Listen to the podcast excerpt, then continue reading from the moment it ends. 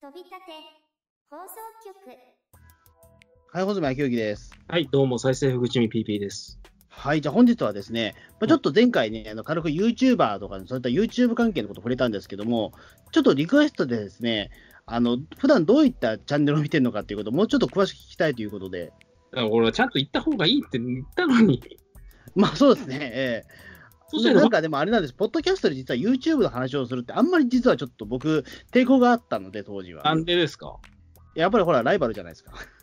ライバルなのか、まあ、ライバルっていうことでもことでもないんだけども、うん、やっぱりちょっと言う当時はなんか YouTube っていうことに関して、うんあのやっぱりちょっとほほら、ねえ、ポッドキャスト、YouTube だと、やっぱりほら、やっぱり YouTube の方が僕はやっぱり世間に広まってるとは思うんですよ、間違いなそりゃく。そうでしょうん、ですよね。で、あと、まあちゃんとその YouTube っていうのは、まあ、その広告収入とかちゃんとあるようなところですから、うん、やっぱりポッドキャストはなんだかんだ言っても、まだそのマネタイズっていうところはやっぱりできてないわけですよ。う。今後に期待って感じだよね。今後に期待だけども、やっぱり何度かその話とか来てるわけですよ。あ、そうなんだ。何度かそのね、あの広告収入がうんぬんかんぬんみたいな話って、時々ね、ほっと出てくるんですよ、ポッドキャストに関して。うん。なんだけども、やっぱりね、一回もうまくいってない、いった試しがないというか、結局全部うやむやにされるんですよ。ポッドキャストってさ、なんでそういうお金の流れがないのに、こんないろんな番組が成り立ってんのいや、だから成り立ってないですよ、言ってしまうと。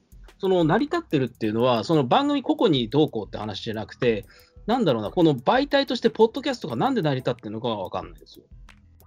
どどういうことだから、ポッドキャストのアプリ開くじゃないですか。うん、そうするとランキングとか、あの注目番組とか出てくるわけじゃないですか。だかうん、らこのポッドキャストを管理する、あの、なんていうか、媒体っていうか、機能があるわけですよね。その運、うんどうやって回してんだっていうのがずっとい不や、ア思ッ議。プル、アップルさんですよ。アップルから金が流れてる。まあ、アップルが一応やってるってことになってますけど。でアップル的にも何かしら、その、残したい意図はあるんだろうけど、なんか最近、アップルが新しくポッドキャストなんか、あのアプリを独立させるだけじゃなくて、なんかもっと発展させようと、なんか企んでる的なのニュースうで、ん、まあ、企んでるけど外、海外の話だからあんまり入ってこないっていうのと、あんまりその成功した試しがないっていうのと、それどころか最近だと、ポッドキャスト、まあ、本当今、えー、と7月25日のの話ですけど、あの、カテゴリーが今なくなっちゃってますからね、しかも今。あそうなのあのテレビ映画カテゴリーが今なくなっちゃってるんで、嘘いつの間にいや、いつの間になんですよ、マジでこれ。そあれぐらいの、 ?LINE かなんかで知らせてだくかれら今ね、あの、ランキングわかんないんですよね、今何位いるのあか。本当だ、何これ。でしょ、うん、今ね。で、これもなんかさ、あの、来たんですよ、そのメールがなんか、その、今朝方が、今朝方来たんですよ、実を言うとな。んでそのアッ俺プル側からが。なんだよ、それ。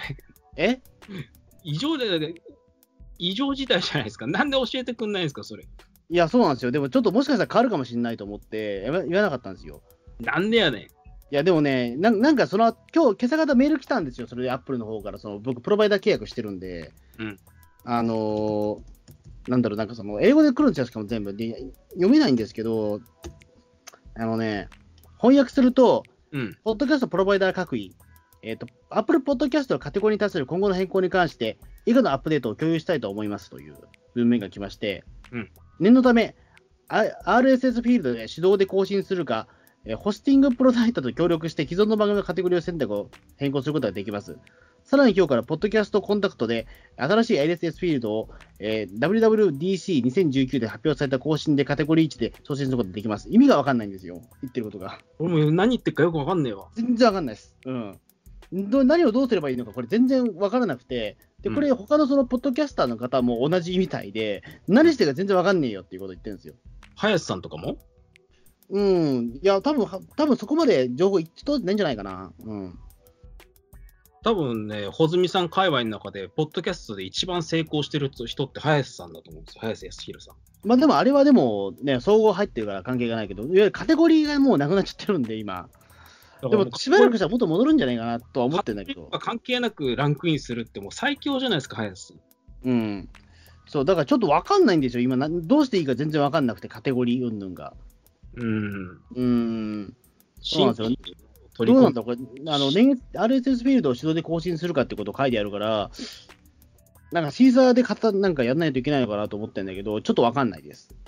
でも多分、どうこうしたところで、これどうにもなんないんじゃないだって僕今、ポッドキャストのアプリで見てっけれども、カテゴリーごとないですよね、今ね。見事になくなってますもんね。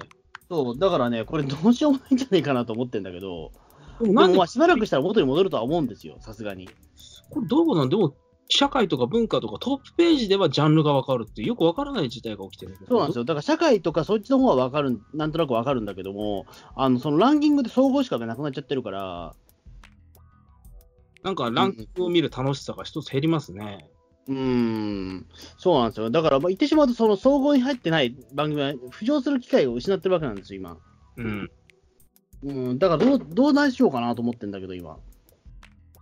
だその分でもね、なんか、話によると、えっ、と、ずっと更新してないポッドキャスト番組に関しては、なんか、そのランキングが削除されたみたいですね。それもうもっと早くやってほしいですねだから、あの、島本和彦の漫画チックに行こうとか、ろくに再生できない番組はもうなくなってるらしいんですけどだ。ってあれ聞けないじゃないですかうん。まあ、あれはもうとっくにないらしいんだけど。なんでランク入りしてたのか俺本当によく分かんない俺一回アップルに取材したことあるんですけどアップルの人も分かんねえって言うんだもんうん。ポッドキャストがどういうふうにランキングつけられてるのか手元に資料がありませんとりあえずそれをしろっていう。ええまあそんなわけで、まあ、ポッドキャストもちょっと今、激動の時代を迎えてるわけなんですけども、まあ、もしかしたらもう、得意治ってるかもしれないけど、配信してる頃にはね。ああその可能性もあるよねそうそうそう。ええまあそんなわけで、でまあ、今回ちょっと YouTube の話をしたいんですけども、うんまあ、とりあえずでも僕、最近 YouTube、YouTuber で見てるものって、まあ、いまあ、そんな全編な何でもかんでも見てるってわけじゃないんですよ。うんあの多分ね、代表して5個ぐらいじゃないかなっていうような、あ感そじんですねなもんだそんなもんですね、まあ、はっきり言って全部見るのは不可能なんですよ。なんでかっていうと、大体 YouTuber の方ってみんな毎日更新してるからなんですよね。まあ普通はそうだな YouTuber でも毎日見るのって大変なんですよ。だって小泉さん、毎日狂ったような数のテレビ番組見てますよ。いや見てますよ。で、その上で YouTube もなかなかやっていくの大変なんですよ。だから僕、YouTube 見るときって、あの布団に入ったけど寝れないときににまとめて見るようなもんなんですよ。もっと寝れなくなりますよね。なそうなんですよ。だから、あのー布団の中で YouTube 見ると、なんか、いつの間にか時間が過ぎてることがあるんで、あのー気がついたら、あのーなんか3時間ぐらいずっと YouTube しか見てないみたいな時あるんですよ。それやばいっすね。中毒っすね。そうですね。まあ、その中で言うと、僕、一番、あの、ここ最近ハマってるのが、プリットチャンネルっていうチャンネルなんですね。リットチャンネル。うん。あの、この、これはですね、あの、まあ、お笑い芸人の方がやられてるんですよ。おうお笑い、まあ、元お笑い芸人の方で、まあ、現役のお笑い芸人の方もいらっしゃるか、いらっしゃって、まあ、あの、メンバーは結構変動はするんですけども、大体今、あの、メインの方と、あともう、3、4人の歌うメンバーがいるみたいな感じなんですよね。うーん。え、メインは誰なんですか、これ。メインはサスケさんという方と、アゴキングさんという方ですね。ええ知らない。まあ、わかんないと思います。多分、その名前を言ったところで。ええ元芸人らしいんですけども。元元芸人。うん。ああ、の、元芸人さんなんですって。今は完全にウーム所属なんだね。そうそうそう。うん。で、この人たちが面白いのは、まあ、そのやっぱり企画力が、企画力がやっぱず抜けてますね、この人たちって。おうあの、なんていうか、その、この人たちの代表的なものでいうと、24時間シリーズなんですよ。いわゆる24時間で何かするっていうことをちゅよくやられてやってるんですよ。やってますね。24時間企画がいっぱいだ。そう、この中でに、例えば24時間無人島生活みたいなことやるんですよ。で、あと24時,、まあ、24時間無人島生活は、本当にだから24時間無人島に行って、にあのゲームをプレイして、あのそのなんかゲーム性楽しむみたいなね、ことやるんですよ。えそのゲームに勝つと食料がもらえたりとか、おう結構か過酷なことやるんですよ。で、結構細かいところでも、例えば、えー、と24時間、例えばプール生活とか、俺、俺も今び見てびっくりしたんだけど、これすげえなと思って。すごく、すごくないですか、これ。これ、無人島生活より下手すりゃ危ねえんじゃねえかと思う。え、プール生活うん。え、プール生活はね、あの、本当にだから夏場でやってたんだけど、寒い、寒さにとにかく大変なんだって、あれ。だと思うよ。うん。夜とかやばいでしょ、これ。そうそうそう。うん。で、しかもだって、それゲームに勝たないと、なんなんていうか、その、食料ももらえないんですよ。えー、だから、あのー本当にだから、その、ゲームとかやるときとか真剣なんですよね。ゲームってのは、そうテレビゲームとかではなくて、じゃな番くて組企画で、なんか、うん、そのプールの中にたくさん小銭をあのうんなんか、あのたくさんばらまいて2000円以上取ってきた2000円以上取ってきたらあの言う言うこと一つ聞けるみたいななんか、微妙なさ、あの、テレビ番組もう超えてませんこれ。いやそうなんですよだからテレビ番組ってもう言ってしまうともう結構そのコンプライアンス的な問題もあるしその出演者に怪我させちゃいけないわけじゃないですかうんうん。だからそのよい子さんがよくやってる無人島生活とかよくあるけどもあれもかなり安全に配慮をされて作られてるはずなんですよねうん。なんだけど、この YouTube のプリートチャンネルさんとかは別にそういった保証何もないんで、あうのん怪我したらもう本当自己責任の世界なんですよ、これ。やべえな。だって勝手にやってるんだもんだって言ってしまうと。でそこで言うと、あのー結構あの真剣に危ねえことやってるんだなっていう、ね、でしかもその危なさ加減っていうのが、いわゆる誰かを傷つけるわけじゃなくて、自分たちの中で完結してるっていうのがすごくいいなっていう、あのなんか大人の遊びを見てる感じがするんですよね、個人的には。だから、すごい、ある意味では清く正しい YouTuber のあり方じゃないですか、これ。そうなんですよね。で、しかも時々その24時間生活の時で、まあ、あの、青キングさんが、時々あの、なんか、ずっと編集してる時とかあるんですよね。映像を。どういこのうこと人たちだから自分で編集してるんですよね。あ、じゃあ、その、何ゲーム中っていうか、その試合が、 あの、展開してる中でも YouTube 編集しなきゃみたいな。そうそうそう。だから、チョコレートせ、チョコレートのやせ、なんか24時間生活とかだとかと、あの、本当に中で、そのなんか、チョコレートコンデをやりながら編集したりとかあるんですよ。その編集してる姿も映されるんだ。そうそう、映されるんですよ。すげえな。で、あとね、そのね、えっ、と、1週間これしか食べないみたいなのもあるんですよ。1週間納豆しか食べないとか、うん。 1週間うどんしか食わないとか、うん。食べ物企画すごく好きですね、プリートチャンネルさんのは。えー、うん。あのーなんていうか、料理企画とかあるんですけど、まあ、うん言うてもそんなみんな料理が得意なわけではないんですけども、例えばなんだ、300円以内でお弁当を作る企画とかね、そあのれはいーるんじゃないか。ちょっと面白いんですよ。でもそれも、あの本当にアイデア勝負になってくるんで、そうなってくると。うん。あのでしかも制限時間があったりとか、でも、あのそのなんていうか、あの僕らにやっぱり YouTube の基本っていう、YouTuber の基本っていうのは、あの僕らができそうで、できな、できそうなん、頑張ればできるのかもしれないけど、やらないことを実現してくれてるのが YouTube なんですよ、やっぱり。うん。で、考えてみれば、僕らも別に300円でお弁当作るって言われたら考えるかもしれないけど、やらないじゃないですか、言ってしまうと。 別に。うん、まあそんな300円以内とか、目くじら立っててはやらないかな。そうそう。で、そこで、あの僕らでもできそうなことを、あのアイデア、アイデアでうまく見せてくれて、面白いっていうところで、非常に親近感が湧くんですよ、プリトチャンネルさん。うん。うん、で、この中で僕、推したいのは、あのサブメンバーのお団子さんという方なんですよ。お単語さんお団子さんっていう、えーすごい名前の方なんですけど、この方はまだ現役の芸芸人さんなんですけども、この人の,、あのリアクションとかってめちゃめちゃ面白いんですよ。あの逆に言うと、ゆうこの人、早く地上波とかで売れればいいのになっていうぐらい、あのリアクションが面白くて、あの唯一その芸人さんっぽさをすごく出してくるんですよ。あのユ YouTube って言ってしまうと、その素のリアクションであるのが楽しむんだけど、お団子さんに関しては、あのリアクションの節々がやっぱ芸人さんなんですよね。だけどそれがなんか嫌にならないというか、非常に絶妙なバランスやってて、非常に器用な芸人さんなんだなと思ってるんですよ。え、どこ所属の芸人さんないのや、わよくわかんない。え、およ団く子さんってなんだっけないや、おお団子って名前は、その YouTuber ネームなんですよ。うん。なんだっけな、な何かのね、えっ、と、名前なんですよ。 おうん、こんなもろ手話で大絶賛するのに、素性がわかんねえってすごい。でも YouTube ってそうなんですよ、でも結局でも、あの訴状が分かんないのがいいんですよ。あ、これだ、直吉の西原万太さんって方なのか、お芸名は。グレープカンパニー所属なんで、あのサンドウィッチマンさんの後輩ですね。そうだよね。これええあのフォロワーは7384人しかいないのか。ええなんでだろうね。こんなすごい YouTube チャンネル出てるのにそうそうそう。なのに、あんまりそうなんですよ。お笑い芸人としては、実はまだそこまでというような人なんですよね。うーん。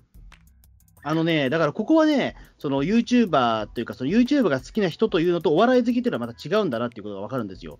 あのおそらくなんだけども、そのプリットチャンネルのお団子さんは好きだけども、別にその直義さんのお笑いライブに行くかっていう、そうじゃない人が多いと思うんですよ。なんかそれ悲しいな。ででも、そういうことってでもやっぱあるんですよね。言ってしまうと、そのね、えっ、と、お笑いの世界っていうのは、その小劇場とかの世界になってくると、あのどうしても東京都内の話になっちゃうんですよ。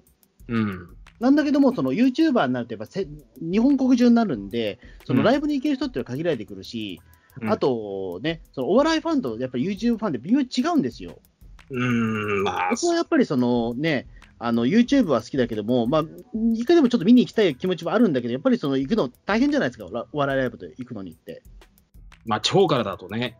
そうそうそう。うん。っていうことを考えると、うん、まあ、うん、なかなかその YouTuber、YouTube とお笑いっていうのが、そのお本職のお笑い芸人ってなかなかそのね、両立してやるのって難しいのかなっていう。だとしたら、だから、その、サスケさんとか、その、アゴキングさんも、お笑いをやめる必要はなかったと思うんですよ。こんだけ YouTube で人気になるとしたら。うん、確かに。そう、なんだけども、あのやっぱりそこで食べていけないっていうふうにかんか考えたことによると、やっぱり YouTuber とお笑い芸人っていうのは、そこまで実はあの別なものなのかな、例えばネタをする、漫才をするっていうことと、YouTube YouTuber としてその何か面白い動画を撮るっていうことは、また別なスキルなんだろうね。ピッチングしないんだ。そう、だから普通に多分、ま、漫才とかをあの YouTube に出してもやっぱ跳ねないのと同じで。うーん、確かにな。うん、それを考えると、やっぱり、あのこのお団子さんという方には売れてほしいなと僕は思ってるんですよね、すごいテレビとかでも。あのそれぐらいちょっとポテンシャルをかなり持ってる方だと僕思ってるので、勝手に。うん、テレビ大好きな穂積さんがそこまでもろ手話で褒めるっていうのは相当です。あのそうですね、だから、そうおすすめするのは、だからその、えーとまあ、大食い企画もありだし、あとその、まあ、食べ物企画は外れないですね。で、食べ物企画は大体お団子さん出てるんで、あのちょっと見てほしいです、ちょっとこの方は。ええテレビ局ぜひピックアップしてほしいという逸材ですね。そうですね、うん。やっぱ面白いです、この方は、すごい。うん。さあ、ちなみにお団子さんは、だからあれなんですよ、あの太っデブなんだけども、チョコが食べられないっていう、えうん、弱点があるありますね。チョコ食べれない人っているんだね。うん、チョコ食べられないんですって。これ味的に苦手なのかなう、うんんなんかダメらしいんですよ。チョコダメらしいんですよね。うん。まあなんかそういったところもあるんですよ。例えば、その、サスケさんはなんか、あの、辛いものが一切食べられないから、カレーが食べられないとかね。あ、そういう人はいるよね。そうそうそう。だから、あの、辛いもの企画とか全然出れないとか、あと、アゴキングさんは、えっ、と、あの、エビアレルギーとかね。 ええ俺もそうだな。あ、エビアレルギーなんでしたっけていうか、甲殻類アレルギー。ああ、そうかそうか。ええだから、ね、なんかその、おお弁当企画でも絶対エビは出てこないっていうね、暗黙の了解があったりとか。まあね、そう、じゃあいや、マジで食べれないレベルなんですね。そう、うん、だから、あの、お寿司企画、だから、そう、なんかお寿司に行く企画とかあるんですけども、そういう時も必ずね、あの、エビは絶対出てこないんですよね。うんまあ、そういうこともなんかちょっと人間っぽいなみたいなね、うん、非常に。あの、ちょっと、プリートチャンネルさんも結構おすすめのチャンネルですという。ええもうやったらテレビ見まくってる穂積さんがそんなに推す芸人さんがいるんだな。まあ、でも、それはいますよ、でも。 うん。で、あともう一つね、まあ、これはもう完全に、まあ、お笑いさんではないんですけども、まあ、オルタナチャンネルさんっていう方、非常に僕好きなんですよ。ウルトラチャンネルいやオルタナチャンネル。ウルタナチャンネルオルタオルタナですね、ええだな。あのこの方たちは、まあ、スタイリッシュはスタイリッシュですよね、すごい。あのはい2人組なんですけども、うんあのちょっとシュッとしてるんですよ。なんかおしおしゃれとい言っていいのかな、あの今はずっとタピオカ企画ばっかりやってるんですよね。タピオカ来たのタピオカを食うというか、うん、タピオカで何かをするっていうことやって、ちょっとやっぱおしゃれ感を狙ってるというか。うんうん。うん。あのーそうですね。でなんていうんですかね、まあ、もう、アラサーだって言ってる、アラサー、2人ともアラサーらしいんですけども、まあ、27、28ぐらいの人たちらしいんですけども、うんあのーなんだろう、結構スタイリッシュな動画を結構出してますね。うんそのそこ企画にしてもね、例えばなんか、えっ、と、まあ結構もうこれ、なんだろう、流行りもんじゃ流行りもんだけど、例えばバター、バター使うような企画とかね、ええバター例えばバター、バター1本丸々使って、なんかパンを作ってみたいなことをやったりとか。すげえカロリーになりそう。で、あとこの方たちは基本的にそのツッコミとボケがね、比較的はっきりしてるんですよ。うん。うん。あのーちょっと、あの、だから結構見やすいは見やすいです、正直。ええこの人もウーム所属なんですね。そうですね、ええあの、だって、ウームって今すごいもんだって、今。なんか気がついたらすげえメンバー増えてんだね、ウーム。うん。そうですね、だからあの、えーと、渋谷ジャパンさんの内藤さんという方なんですけども、渋谷ジャパンさんがツッコミで、内藤さんがまあボケみたいな感じですね。うん。うん、で内藤さんは比較的イケメンです。ええうん、渋谷ジャパンはね、うんまあ、言ってしまうと、まあ、毛がボーボーだったりとか、うん、ちょっといじりられ役みたいな感じなんですけど、うん、でもこれがね、ちょっとねあのいい、いいコンビだなと思うんですよね、非常に。うん。うん、あの普通に見てて面白いっちゃ面白いですね。うん、あともう一つがね、僕だが好きなのはトミックネットさんですかね、あと。これはね、はっきりしてます、すごいテーマ的に。トミトミックさんという方は、あのまあ、いわゆる料理の,、えーとまあそのチャンネルなんですけど、ただこの料理チャンネルっていうのもたくさんめちゃめちゃ多いんですよ。例えば、気まぐれクックさんとかいるんですけども、トミックネットの場合は、あの基本的にそのさだ、えー、と魚とかのさばきですよね、いわゆる。料理というか、トミックトミックチャンネル。それさっき送ってもらったっけああ、一番上にありますよ、トミックネット。ええねえよ。え ああるよ、そううん、トミックネット。一番上にあるじゃないですか。ええなんでこれ一覧に表示されないんだろういや、あの、短縮なんだろう。ああリンクみたいなの。あのだからこの方はね、いわゆるその魚とか、そのなんか、えっと動物とかを包丁を使ってさばくんですよ、この方は。あ、なんか前もそれすげえハマってる。そうそうええハマってんですよ。あのであと、この人のやっぱり特徴としては、寄生虫、 アアニサキスとかにすごくね、あの大好きっていうことですよね。それよう見るわな、みんなそんなの。いやでもね、これってでもやっぱりそうなんですよ、先ほど言った通り、あの僕らでもできそうなことを、できそうなんだけども、頑張んないとできないことをやってくれてるっていうところで言うと、トミックネットさんはもうその最たるものなんじゃない気もするんですよ。だって僕らも言ってしまうと、魚を買ってさばくことって、頑張ればできるかもしれないじゃないですか。うん。でもできないじゃないですか。うーん。料理下手くそだからな。そうそうそう。僕もその料理下手くそというか、包丁使えないんですよ、やっぱえり。いえ嘘だ、あんなに。やでも例えば、魚三枚おろしとかできないよ。三枚おろしはギリギリできるかもしれないけど、例えばこのトミックネットさんが使っているのは、例えばあんこをバラバラにしたりとか、うん。あのイカイカをだからそのまま、えー、とばらして塩辛にしたりとか、うんあとよくわかんない深海魚を切ったりとかなんですよ。それはちょっと、この人調理師免許持ってんのかな、もしかして。持ってる、うん、やっぱり。だからその築地とかでわけわかんない魚を買ってきてはばらしてあの美味しく食べるってことをしてるんですよ。うん。うん、だからあのあのそういうことをやっぱり僕らはできないわけじゃないですか。できませんね。うんだからそういうことで言うと非常にあの面白いですね。うん。この人もウーム所属っすね。ウーム所属ですね。うん。小鳥さんはウーム所属の YouTuber を片っ端からチェックしてるって感じなんですかいや、そういうわけじゃないです。でも偶然ウームっていうことが多いですよ。だって言ってしまうと、あのーななんだろうね、あのーやっぱりウームってみんな、働、なんだろう、あのー売れてる YouTuber というか、その人気のある YouTuber、みみんなウウーム行っちゃいますからね。ええうん。うん、お実際めちゃめちゃ面白いです。だから、この、あのーな、なんていうんですかね、えっ、と、で、まあ、先ほど言ったやっぱりその、えっ、と、まあ、僕らにもできそうだけやっぱできないことをやずっとやってるというか、うん。うん。ね。うん特にね、おすすめの動画は何かって言ったら、なんだろうな、まあ、巨大な魚をさばくやつは大体外れないです、正直。うん。うん、あとね、火を使うやつは大体、バーナーとか使って何かするやつは大面白いです。一回、なんだっけな、あのね、面白いのあったんだよな、すごい。えっ、とね、うーんなんか、えっ、と、小さい魚を、えーなんか、ところてんの容器に入れて、そのままなんか、えっ、と、固めて食べるみたいなやつとかありましたね。やべえな。うん。で結構そういったね、あのー危ねえことするんですよ。け言ってしまうと、ちょっとグロ画像も含まれるぐらいなんですけど、ちょっと それ俺苦手かな。うん、モザイクとか一切ないんで、マ本ジ当に危ないです。あで一回ね、俺、衝撃を受けたのは、あの羊の脳みそを食べる動画ですね。嫌だな、そういうの。あの羊の脳みそが売ってるんですって、売ってるうん、どこで売ってるのか知らないけど、買ってきたんですよ、羊の脳みそ。で、それ、れを羊の脳みそをう美味しく食べる方法といって、本当に美味しく食べてましたね。いや、これとかね、やっぱり YouTube の醍醐味だなと僕思い思いましたね。これ、よっけされねえな、カラスさばいて食べるとか。あ、カラスさばくのこれ最高でした、これ。うん。これ、はじめちゃ社長と一緒にやってるでしょ、確か。うん。いや、これ最高に面白かったです。うん。あんまり食べる部分ないんだって、やっぱカラスって。そりゃそうだろうな。俺カラス食べるなんて初めて聞いたよ。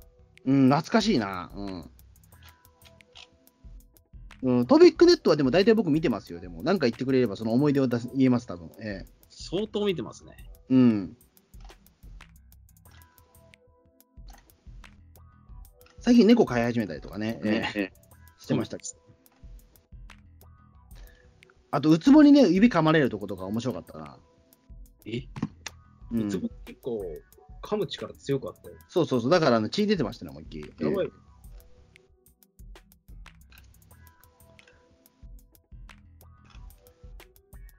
いや、なんで、ぜひ、ちょっとトミックネットさんはね、ぜひちょっと見てほしいですね。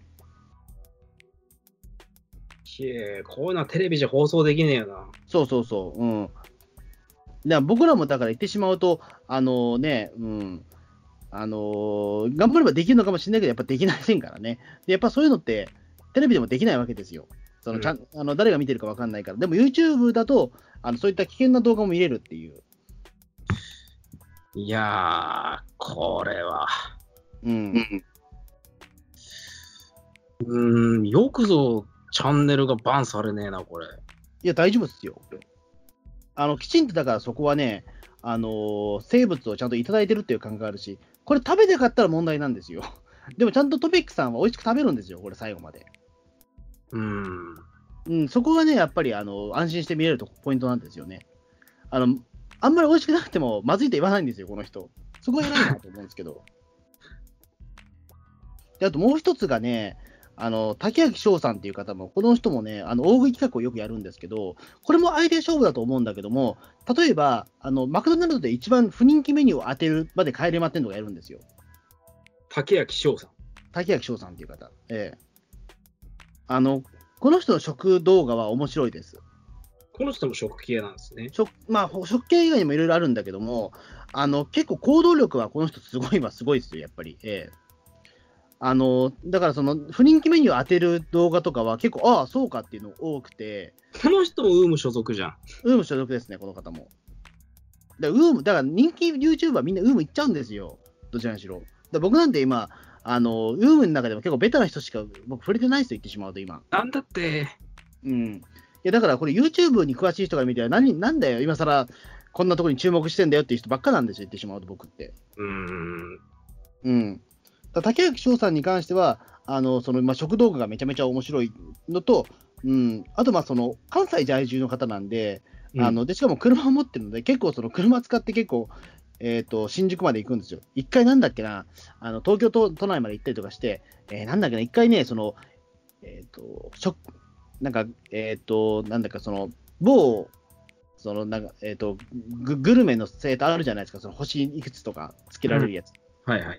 そのグルナビだ。グルナビに、で、なんか、えっ、と、星一つのお店に行ってみたみたいなね、あるんですよ。で、そのグ、一つ星一つのお店が、あの新宿にあるっていうことで、わざわざその竹内翔さんは車をその深夜移動させて、あの8時間かけてその、ね、星一つのお店に行くんですよ。なんで車で行く必要があるのいやーなんかわかんないけど、やっぱり車で行きたいんじゃないですかね。うん。だからその行動力はすごいし、でしかもそのひと星一つの天丼を食べた後、やっぱ美味しくないって言うんですよ。 ちょっとすごくないですか、でもそれ。そその店の人に撮影、店内で撮影しながら、しかも面と向かってそういうこと言う。いや、あの、隠し撮りなんですよ、でも。それやばくねえかいや、やばいと思う。多分ね、あのかんその人が見たら多分、ね、あのそのお店の関係者が見たら、多分すごく激激おこだと思うんですけども、うん。でもそこはやっぱりね、YouTube っていうのは、あのーなんていうか、きょまあ、共同、なんか赤信号みんなで渡れば怖くないみたいなところがあって、うんあのーそういったちょっと悪悪いやつの方がね、面白いんですよ。うん。 うん、言うてもそこはやっぱりテレビ番組とかだったら、もう少しそれはね、ちゃんと、えっ、と、いろんな人が見るから、取材交渉とかしなきゃいけないんだろうけども、YouTube っていうのは、あの見る人が選べるので、あのーそういうこともできるんですよ。これすごいね。ミスドワースト商品を選ぶ。そうそうそうそう、これ面白かったよ、マジのワースト商品。もう意外な、意外ですよ、マジで。あこれなんだっていうのがあったりとか、うん、いなんで分かったんだろうね。やこれはなんかお店に聞いてるみたいですね、ワースト。うん、うん。でもなんかね、多分それはちゃんとミスドにはちゃんと許可得てないと思うよ。うん、うーん、これ難しそうだな。うん、削除されねえんだもんね。もうあの単にそういったところで、あのワーストなんだろうっていうところに気になったとき見るといいですよ、すごい、うんうん。あの。結構見やすいチャンネルだと思います。うんこれはグロ系なさそうだし、僕でも見れそう。そうですね。あともうふ、もうふ、これ最後ですね。あと、寿司ラーメンりくさんがすごく僕好きですね。寿司ラーメン、リ寿司ラーメンりく。ええ。あのね、この方はね、やっぱ天若き天才だと思いますよ、正直。おうあのね、この方、えっ、と、いわゆるその、まあ、家族でやられてるんですけども、家族。家族でやってるんですよ。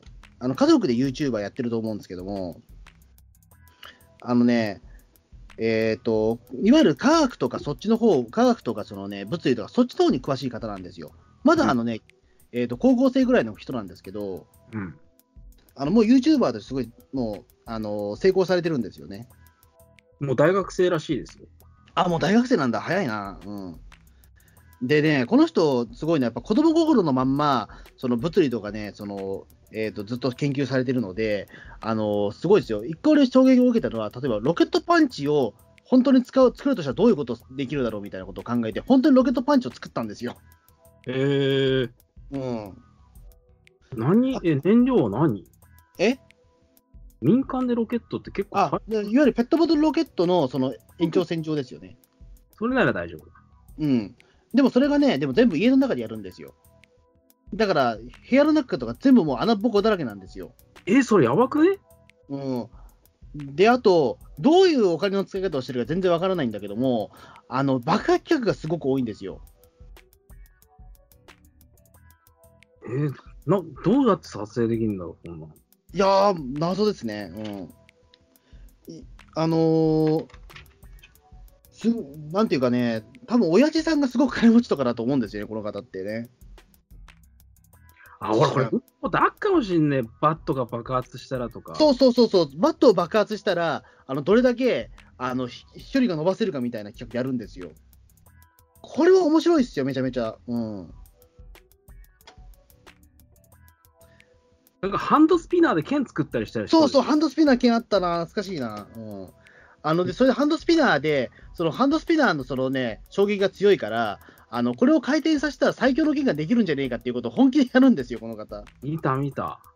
うん。あれ面白くない、あれ面白くないですかあれ面白かったね。あとあれですよ、スター・ウォーズとかで、あの、そのね、えっと、フォースの使い手がなんかそのね、えっと、相手の撃ってる拳銃を跳ね返すみたいなこと、あれ実際にできるんじゃねえかっていうことを考えてうん、あの、ロケット花火を、えーなん、なんだっけ、あその、撃ち落とすみたいなことやるんですよ。うん。で普通に怪我するんですよ、それも。 だからね、全部ね、そのなんていうか、えっ、とか、かなり体張るんですよ、この方って。これは相当やばいですね。事故が起きてないのが不思議いでや、だから本当、これ生きてるのが不思議なぐらいなんですよ、正直、この人やってることって。 1500度の塩を追加にぶち込むとか、あこれこれすごかった、1500度の塩をスイカに流し込んで大爆発したっていうのは、これ、さされにならない爆発なんですよ。うん。あの中で大爆発して、あの寿司ラーメン陸さんとかがもう1メートルぐらい吹っ飛んでるんですよ、これ、見ると。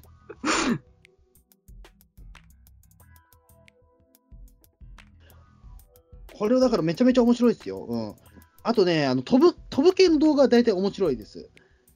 飛あのぶペ気ットボトルロケットを使って、あのどれだけ飛距離なんか空を飛べるかっていうことをやって、本当にね、2メートルぐらいバーンと飛んで、それで川に落落ちて、あの落ちるみたいなことある動画もあるんですよ。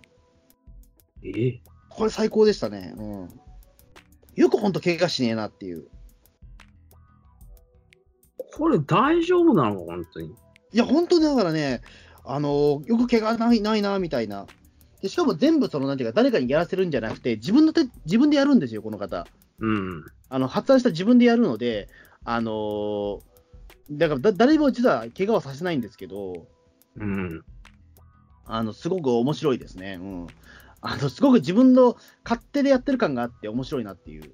寿司ラーメンに行く。面白いです。えあー これ今まで紹介した中でダントツのやばさじゃないですか。ーダントツでやばいです、この方。うんこれを毎日のように更新してるってことですかいや、でも最近はでも毎日じゃないのかな、でも。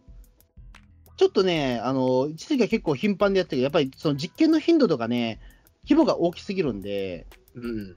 うん、そうそう、うん、あの、そんな頻繁にはできないみたいなんですけども、でも本当にね、あの、み1個見たら大体でも、この人のよ凄さはわかると思いますよ。あとね、ドッキリ企画時々やるんだよね。これちょっと人選ぶかもしれない。うん。あの、実のおばあちゃんをドッキリにはめ込んで、あそのリアクションを楽しむっていう動画もよく投稿してるんですよ。え、一般の普通のそこら辺にいるおばあちゃんいや、自分のおばあちゃん。自分のおばあちゃんマイマイグランドマザーを、ええあのちょっとこれはね、あの賛否分かれるというか、あの単におばあちゃんがすごくもう普通の人なんで、あの本当に驚いちゃって、腰抜かしてみたいなところとかもちょっと笑うみたいな、まあそのね、寿司ラーメンファミリーの仲の良さをあのそのアピールするにはいいいいんだけども、ちょっとね、あの見る人によってはちょっときついかもしれないです。ええうんここだけは僕もちょっとピンときてないところはあるんだけども、うん。うん、あの面白いですね、この方。うんまあ、そんな感じですかね、とりあえず僕が好きなのは、はい、あの以前 YouTube。録しなかった YouTube を具体的に上げてみました。そうですあと、絆愛も僕、いまだに見てますけどね。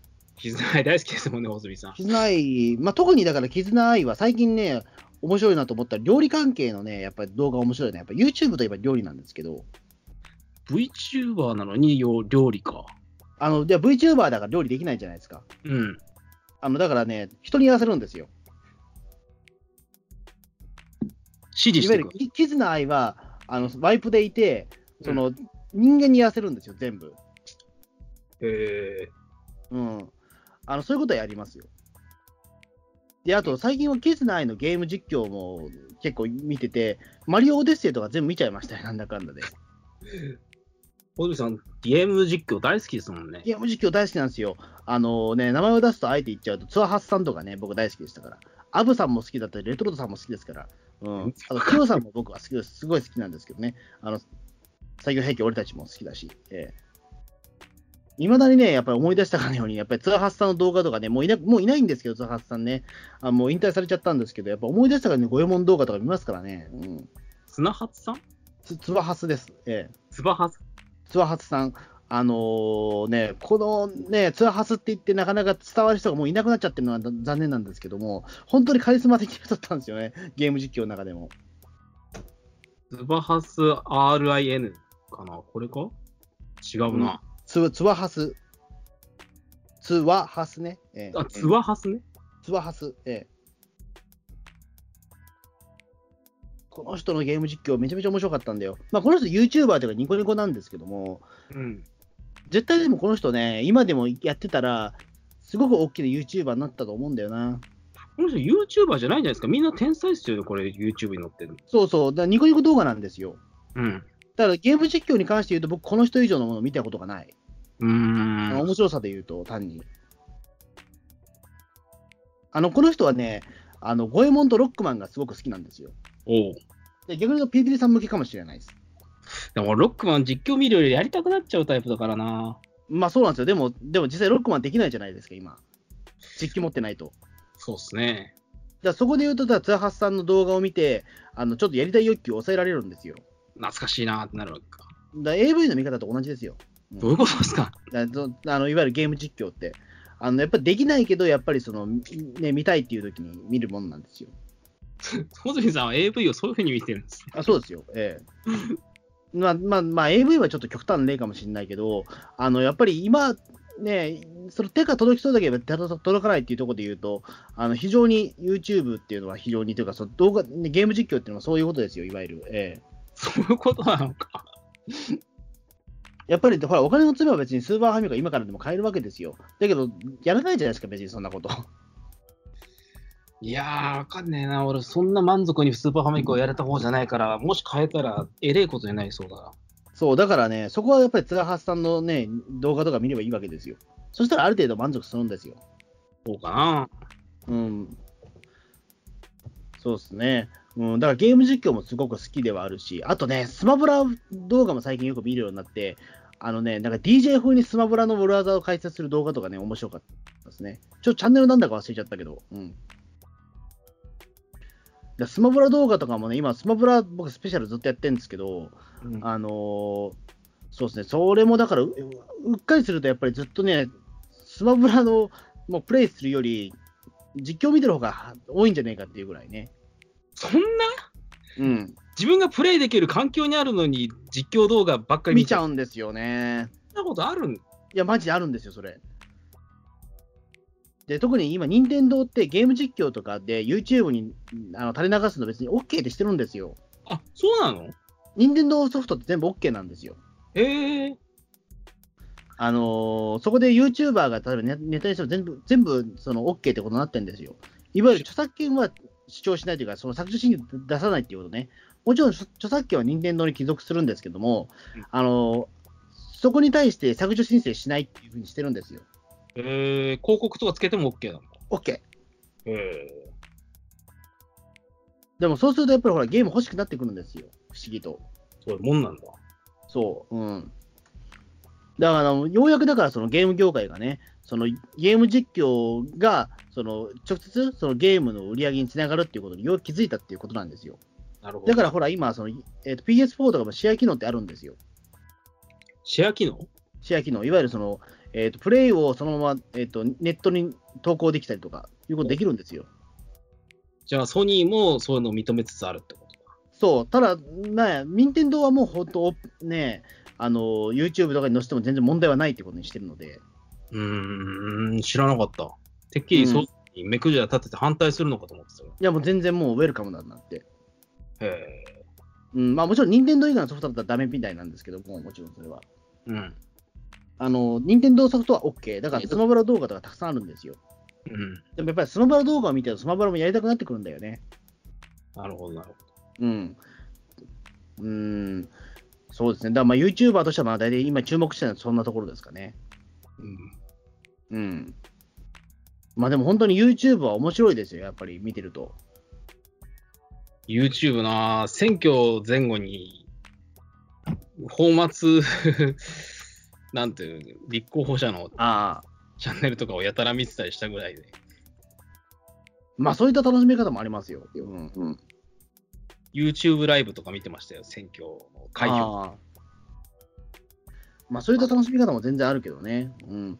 僕としてはやっぱり YouTube の楽しみ方って今はもう本当に YouTuber を見ることかなっていうの。あとゲーム実況だなっていうのがあって。あとはボカロだね。あとボカロカロか。ボカロもね、すごく僕は聞いてるので、あの特に和田武明さんとエンターン星人は僕大好きですから、うん、ライタン星人、カラオケでも歌ってるもんね。うん、そうなんですよ。でも、でもこの辺りの話はね、すげえ長くなるんで、ボカロに関しては。うん。まあ、またちょっとそれは今度にしますけど、ええボカロとりあえずでも僕はこの、まあ、YouTube に関して今すごくハマってるということでした。はい。すげえな。